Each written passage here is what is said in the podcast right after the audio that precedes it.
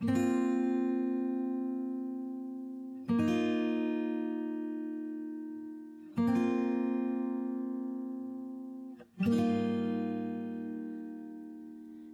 不清的耳语最诚恳，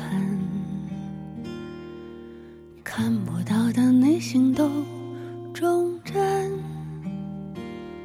好久不见，我是润儿，这里是荔枝 FM FM 四三三二二 Wave Radio 网络电台，这里依旧是润儿为您带来的情感驿站。今天想要和大家分享的故事叫做《致我的出轨前男友》。如果你是一个微博党，相信你已经刷过这篇微博热搜了。如果你是我们电台的忠实粉丝，相信你也对这个故事有了一定的小了解。在润儿说这个故事之前啊，润儿想和大家先聊一聊他的作者令梅。第一次知道令梅呢，也是源于微博热搜“致我的出轨前男友”，索性啊，我就关注了令梅。在她的微博里，我认识到了这样一个敢爱敢恨又有点小文艺的女生，也知道了原来这篇文章的本名叫做《死棋》。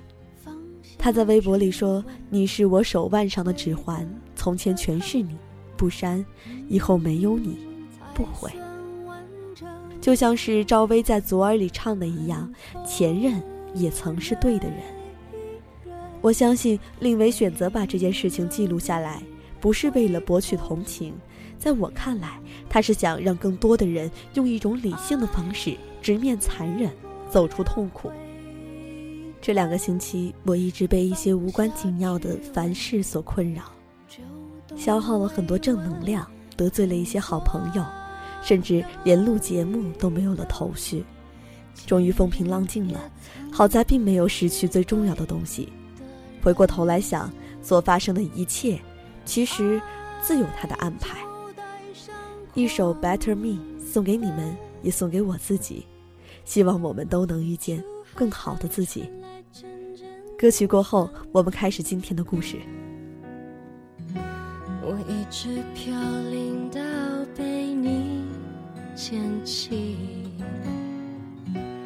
如今望着反映窗户。个我陌生又熟悉。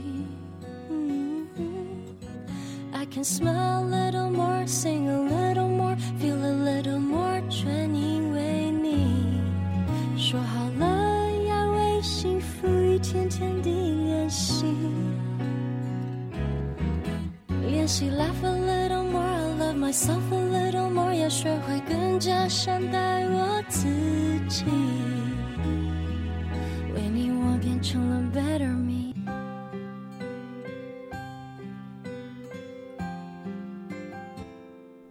我再也不原谅你了。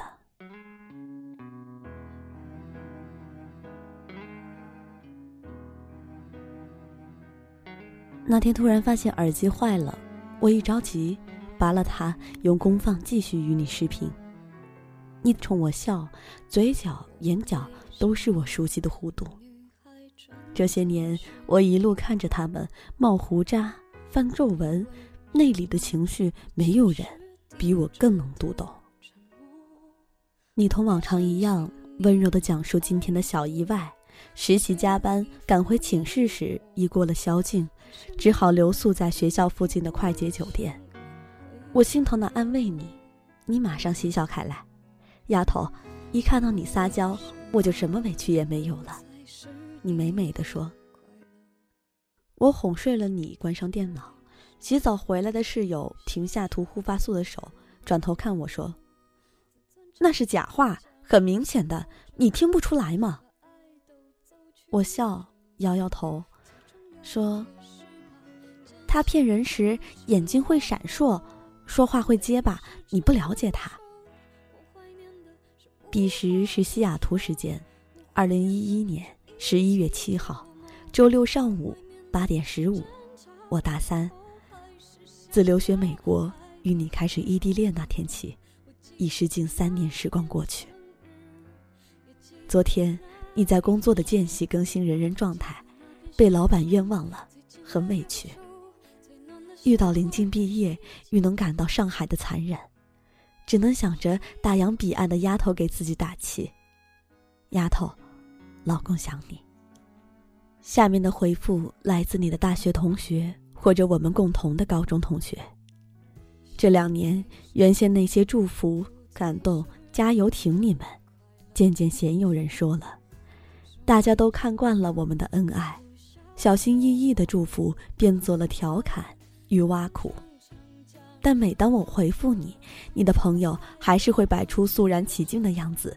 他们说：“呀，嫂子，楼下注意队形，嫂子来视察了。”当初的质疑与不看好自行消失了，取而代之的是你们真不容易，可真羡慕你们。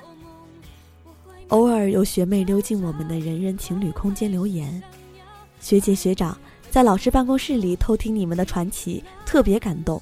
我又相信爱情了，满怀崇敬与憧憬。我租住的公寓墙壁上贴满了照片，你的大学军训照、世博志愿者照、高二时篮球联赛，我班对着你班，赛后你央求班级摄影师拍摄的我们的合影，以及高三的圣诞夜，我们逃课去商业街边照的。怪模怪样的大头贴，虽然隔着太平洋，我每天睁眼是照片，闭眼是回忆。平日里手机、QQ、微信不断，你不在我身边，却渗透我生活。我从未哪怕一秒想过，我们也许不会结婚。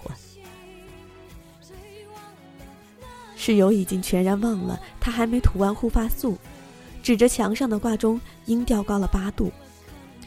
现在是北京时间二十三点二十一分，你五分钟前关的电脑，聊天八分钟。我们假设他开房进屋开电脑花费五分钟，从寝室走到酒店十分钟，那么他到寝时间应该是二十二点五十左右。他们学校宵禁是几点？至少二十三点以后吧。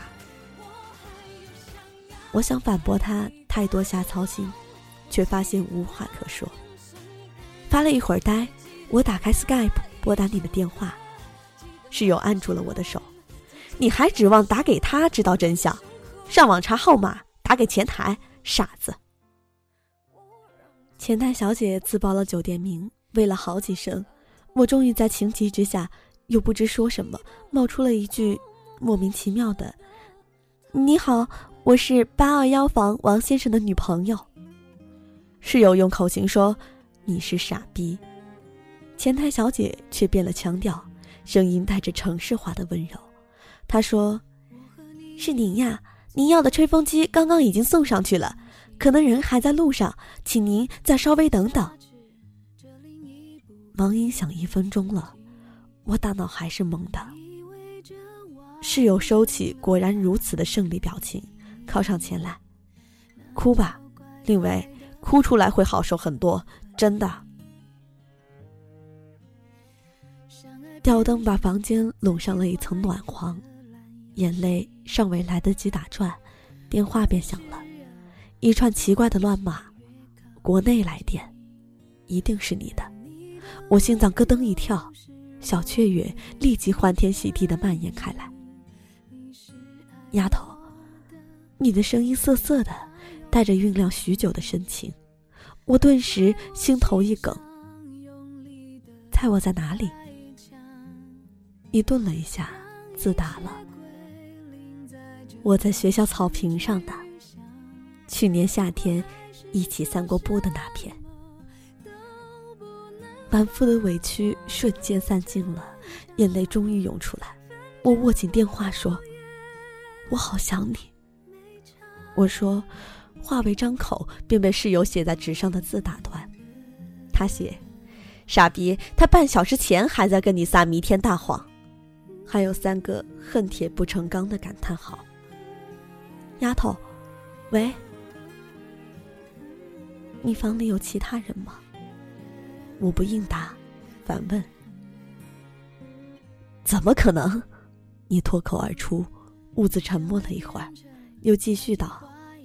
有个朋友，女的，来借浴室洗澡，我避嫌出来了。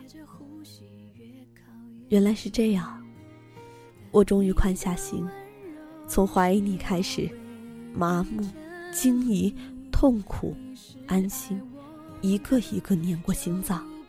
前后不过短短十几分钟，我却已经仿佛经过了沧海与桑田。沉默里，你叫了我一声，我嗯的应答，带着不明显的哭腔。我想你。你说，哽咽融在每一个字节。西雅图带雨的白昼是上海的深夜，我们依依不舍地挂上电话，继续过各自的生活，倒数相见的日子。我知道异地恋苦，可一想起跟他分手，就又觉得异地恋好幸福，好值得。这就是爱情吧。那句“我想你”油然在耳，我捧紧电话，望着室友，破涕而笑。瞎话能说的这么从容不迫，肯定不是一天两天练出来的。室友冷笑了一声说：“我刚刚看到人人上，他同学说微信上聊，他竟然回了句好。”我抱着电脑来到室友面前，试图说明我的不安。他去年就提过，微信被盗了。这种马脚，他肯定早就露过了。你一直不注意，他也就越来越胆大。室友道：“我有你的 QQ、人人和飞信密码，我常上去看你记录，替你回留言。也正因此，你是同学眼中的模范男友。”我丝毫不曾怀疑过的，铁板钉钉的未婚夫。可我现在正一个一个点击查看你的 QQ、微信里的女性好友资料，确定了一切正常后，又查阅起你的 QQ 邮箱。几百封未读邮件的邮箱杂草丛生，到处是各类广告与注册信息，夹杂着几封标记了已读的我的邮件。都是爱意满满的句子。我忽然看到默默的注册确认，正惊讶着你并未提过你也入了默默一族时，我忽然灵光一闪，是了，你的微信是与 QQ 绑定的，也就是说微信密码可通过 QQ 邮箱找回。我输入你的微信账号，申请将新密码发送至 QQ 邮箱。几分钟后，我成功登录了你的微信账户。不同客户端登录微信，最多只能收到最近一天的留言。即使这样，我依然收到了许多从我从未听你提到的女孩细声细气的：“你在干嘛呀？”大同学让你帮忙签到。你昨天才更新的朋友圈照片，分明就是你的书桌，上面还摆着我送你的收纳盒。我给你的微信发讯息，系统说我们不是好友。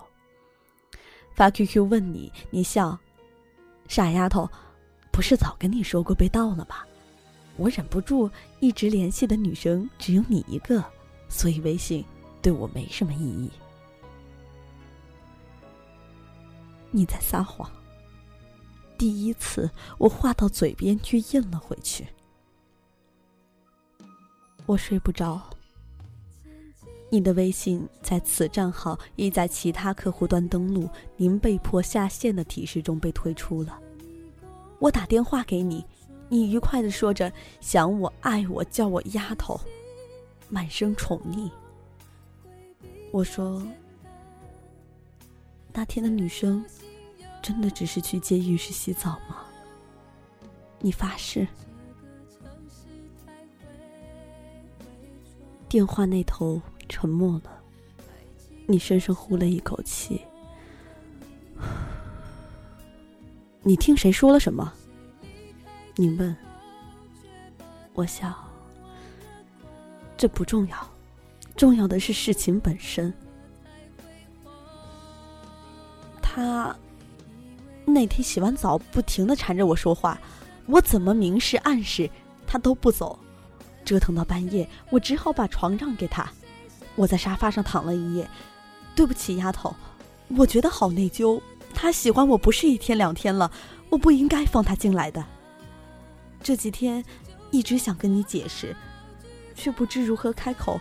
但我绝对没有做对不起你的事情，这个我可以发毒誓。心又在你的信誓旦旦中安定了。我说完，嗯，可我也想你。挂上电话，一片茫然。你是老手了。我想起室友妹的话，寒意瞬时从心窝传染到脚趾间。金融会计课上，教授在滔滔不绝的讲课，因为助教在邮件通知了这将是期中考试的重点内容，全班都聚精会神的奋笔疾书或者敲键盘。只有我，我整个人仿佛与正常世界隔离了，除了摆弄你的微信，我一无所知。是的，我每登录一次，都能收到一个女孩言语暧昧的留言。我模仿着你，我以空格代替标点，把哦写成 “o” 的说话方式，对他说：“媳妇儿，想我没？”女孩娇嗔了两句，埋怨：“干嘛 QQ 聊得好好的？”突然发微信，我呆呆望了望课桌上的电脑。长久以来，我习惯一边上课一边挂你的号码。可他现在，动静全无。你是有其他 QQ 号的。想到这儿，我的呼吸忽然自行断了一下，有痛感自胸腔涌进口腔。我的不听讲吸引到了教授的注意。话筒前，他用诙谐的语调说：“第一排的亚洲女孩，你思考了这么久，和大家分享一下成果的时候，我的心脏是麻的，感觉不到羞耻，骤然聚集的目光与哄笑也仿佛来自另一个世界。我的手一直在发抖，抖到我一个人走在校园里，无法感知西雅图深秋里冰凉的风和雨，抖到我发不了短信，抖到我。”忘记打开网络电话，直接拨通了国际长途。听金钱肆意流，进不肉疼。电话那头，你愉快而温柔的叫了声“丫头”，我哭出声。你急切的问我怎么了，满嘴心疼。事不关己。美国时间晚上八点，我们谈谈吧，视频。我哽咽着喉咙，一字字的记。你坐在寝室床上，我坐在房间书桌前，我们都面对屏幕，看着彼此的脸。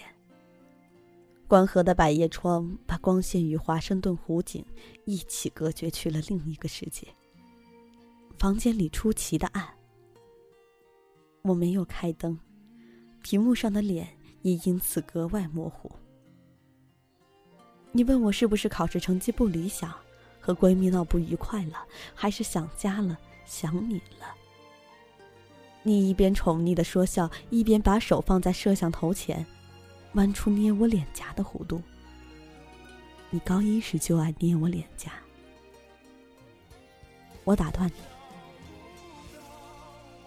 我知道你在说谎。一开始就知道，我等你说实话，可你却依然满嘴胡诌。我说，你无辜的愣了好一会儿才出声。另外，我做什么了？你直说好吗？你知不知道，我从认识你那天起，脑袋里面就连别人的影子都没有。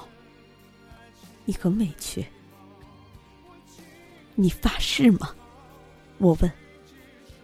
我发誓，你竖起三指放在了太阳穴边。我来不及张口，刚刚到家的室友已经上前，啪的合上了电脑盖。听不下去了，他翻了个白眼说：“电脑休眠没多久，iPad 就响个不停了。QQ 讯息、视频邀请、Skype、FaceTime，一个接一个的唱歌。”明知是胡话，我依然想听。表情泄露了心情，我只好心虚的看着室友妹。妹摇摇头，转身出去了。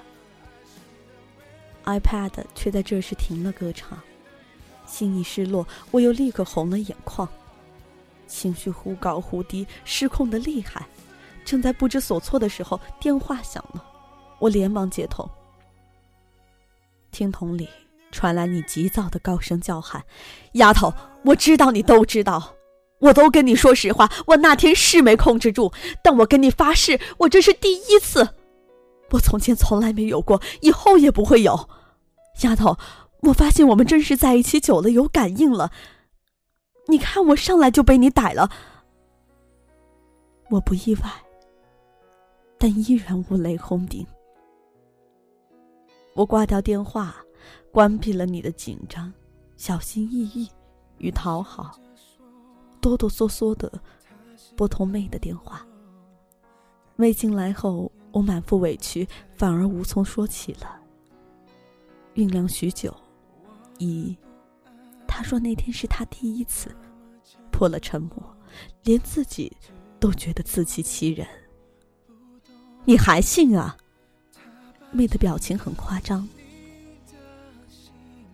我不信，可我希望我是真的，是真的又能如何呢？可我还是希望是真的。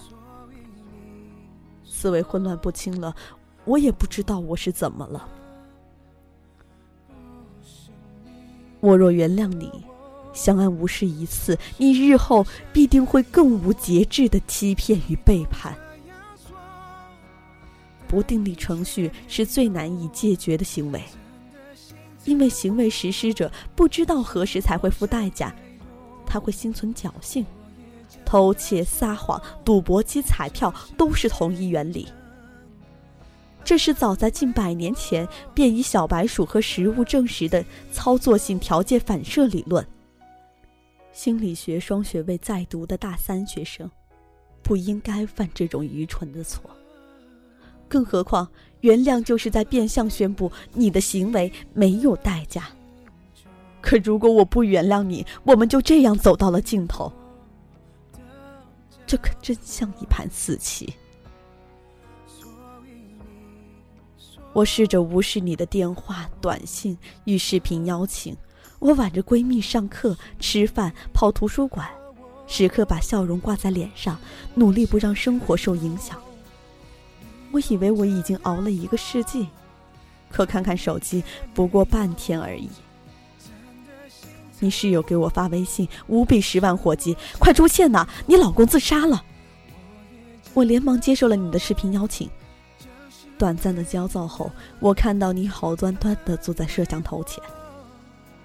我动了一下，你立刻紧张起来。别管，我求你了，别管！我有好多话想对你说。我于是静下来，一言不发的看着你。你明显憔悴了一截，表情很严肃，眼睛里全是恍恍惚惚与不安。相恋六年，我们闹过无数次分手，原因从打不通电话到你忘记在五月二十号说我爱你。所以你大概是认得我这个表情的，说分手的表情，同样的表情，同样是尚未说出的分手，可我们都知道，这次不一样。我是混蛋，我做了对不起你的事，可是我真的没有想过跟你分手。你没有说完，便趴在桌子上呜呜的哭了起来。你第一次哭是什么时候呢？高一暑假返校拿成绩单那天晚上，你在教学楼后的空地上给我戴戒指，廉价的硬币戒指，被你借着路灯小心翼翼的套在我中指上。这辈子就被我套牢了啊，丫头。你带着明显装出的老成对我说：“戒指大了不少，你依然很开心。”鼓起勇气，把头靠在你肩上，你抿了抿嘴，说：“让你受委屈了。我以后长大赚钱了，给你买钻石的。”内疚又认真。我摇摇头。我陪你长大，和你一起赚钱。我说完，抬起头看看你，你也正看着我，眼睛里噙着我从未见过的光。你在摄像头另一端越说越大声和激动。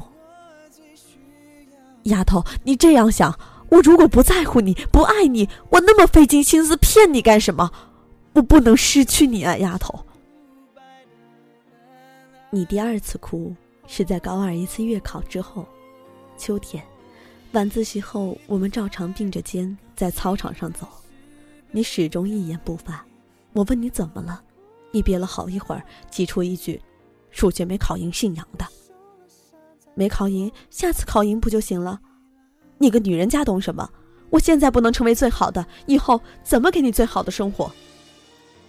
你低头伸手抹了把眼泪，动作里有一股狠。我忍不住抓住你的手，可没一会儿，就因为担心年级主任路过，缩了回来。你在毫无教养的咆哮。我嫉妒别人都成双成对，我们这么远，我一时没把持住，我是混蛋。但你要相信，我心里，我心里从来没有停止过爱你，这个我发誓。你还在说，说了很多以你记不记得为开场的排比句。我们之间有说不完的故事。我真的知错了，我还年轻，你给我机会，我都会改。我都为你改。上海凌晨三点了，明天还要上课。你的三个室友都站在你身后，欲言又止的看着你，大概想说他们要睡觉。你还在鬼哭狼嚎，隔壁寝室的人也裹着外套找来，开口劝你睡。大家立刻齐心协力，七嘴八舌。你说话啊，老婆，你说句话。你不理他们，只一味冲着我咆哮。整个晚上，我都沉默着，我依然一语不发。我们怎么会变成这样？我不明白。我想起来了，九个月前你接通电话，压低声音说：“丫头，我在上课呢，下课跟你说的时候。”周围是有车声的，你们学校教学楼都在校园深处，不通车。七个月前，你在宾馆里和我视频，你说室友的新女友上任三把火，赖在你们寝室凌晨都不走，你无奈只好出来住宾馆。你有宵禁，有三个室友啊，多么拙劣的谎言！关视频前你说了什么？好像是老婆，我好想你，真的好想你。还有哭腔的。上个月你去买第一套西装，在镜前照来照去，让我帮你选。照片现在还存在手机 QQ 里。果然呐，是有一张照片，镜子里有一道模糊的女生背影。仔细看，她手里拿的正是我给你买的 T 恤。照片下面，你的短信还在。丫头，我穿上西装了，我给你赚钱去，赚了钱早早娶你回家，嘿嘿。到底还有多少被我忽略的、忘记的、暂时没想起来的，被梦幻扭曲了本来面目的曾经？我有好多话想问你呀。问你怎么舍得这么伤我？问你难道不怕发毒誓，应验遭报应？问你怎么对得起这么多年来我们为彼此的付出？突然我又想羞辱你，极尽恶毒的辱骂你，可是然后呢？而我坚守的、迷恋的、矢志不渝的。又究竟是这个根本不在我生活里的，言语间已经带上了上海腔的你，还是一段早已沦为一般过去时的光阴？这样一想，还真没什么好纠结的了。你真的闹自杀？你不吃不睡，在课堂上跟人吵架动手，被送进医院？检查出贫血，却依旧拒绝输液。你室友说你这样会闹出人命的，你甩回一句正合我意。医院在家乡的妈妈赶了去，一面照顾你，一面给我打电话和 QQ 留言，一遍又一遍说年轻人间的事他不好插手，但两个人过日子一定不会只有开心，要学会包容与原谅。你室友们也是微博人人 QQ 轮番轰炸，嫂子哥们几个拿命担保他是真心想悔改，你还真忍心把他往死里折磨呀？你辛勤的写人人日志和更新 QQ 状态，抒发着情伤绝望，求别走，不放弃。我们的高中同学看了，纷纷冒出头留言给我：“别放弃他，你们一定会走到最后的。”每个人都劝我别放弃这段远距离和时间都甘拜下风的纯真美好的感情，教育我没有什么比相爱的人在一起更重要。让我别认死理，要懂珍惜。好像错的人是我一样，谁对谁错，在一起一场，永远算不清。六年相爱，经历了心动、甜蜜、争吵、嫉妒、痛苦、别离、团聚、守候，以及所有意料之外的风浪，剩下一盘死棋。原谅你必然再犯，不原谅就此玩完的死棋。我输了，你也没有赢。删除你 QQ、微信、人人微博后的日子，并无变化。我每天上课、跑图书馆、回家做饭或者吃餐馆，周末与朋友开开派对、聊聊天。除了路过某些地方。会因为想到曾经在这里收到你问“嘛呢丫头”的短信掉眼泪。生活里没有与你有关的事。有时候忽然特别想给你发短信，但忍一忍，也就过去了。你一直在给我写邮件，长篇大论说想我，说知错，回顾过去，展望和好后的未来，语句通顺，条理清晰。你高中语文就不错。我把你设为垃圾邮箱，点确定是有意了，随你去好了。我草草看看，从不回复。几个月后，你的邮件依然周周准时送到。你说你会一直发，不管我会不会看不看，你都会发一辈子。我登录你的人人联络老同学，密码还是另为我爱你的拼音，全大写。没有变，我习惯性翻看所有对话和回复，看到了两天前你室友问你：“妹子呢？昨天吃饭效果如何？”你回：“预计月内拿下。”加一个戴墨镜的得意笑脸。我对着屏幕笑了笑，并无特别的感觉，不失望，不失落。而你那些信誓旦旦的邮件，发着发着，也没下文了。我们好像有过一个约定，还是上大学前的夏天，我们一起去上海，你新生报道，我签证，我陪你整理宿舍，买日用品。傍晚饭后，你骑着新买的单车，手持手机地图，指点方向的我坐在后座上，我们一起去了外滩。我很怕拒签，那意味着我的留学梦前功尽弃。于是，一晚上我都没有说话的心情。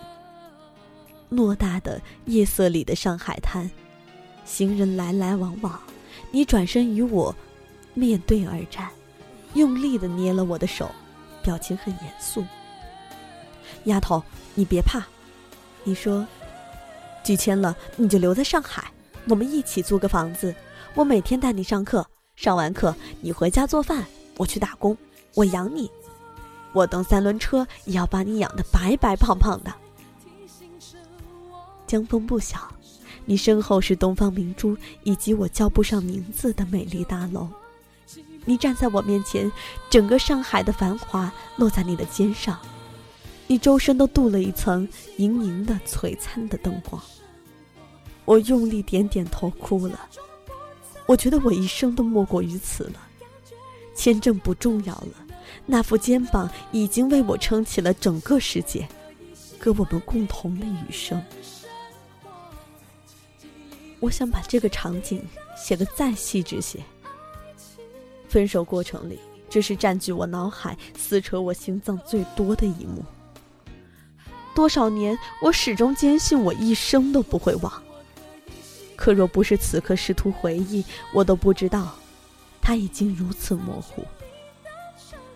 手机响了，iMessage，蓝眼睛的男朋友在那头说：“Honey，I miss you so much。”我心跳砰砰的加速了，回复：“Same here，Honey。”觉得意犹未尽，又拨通电话说了好一阵。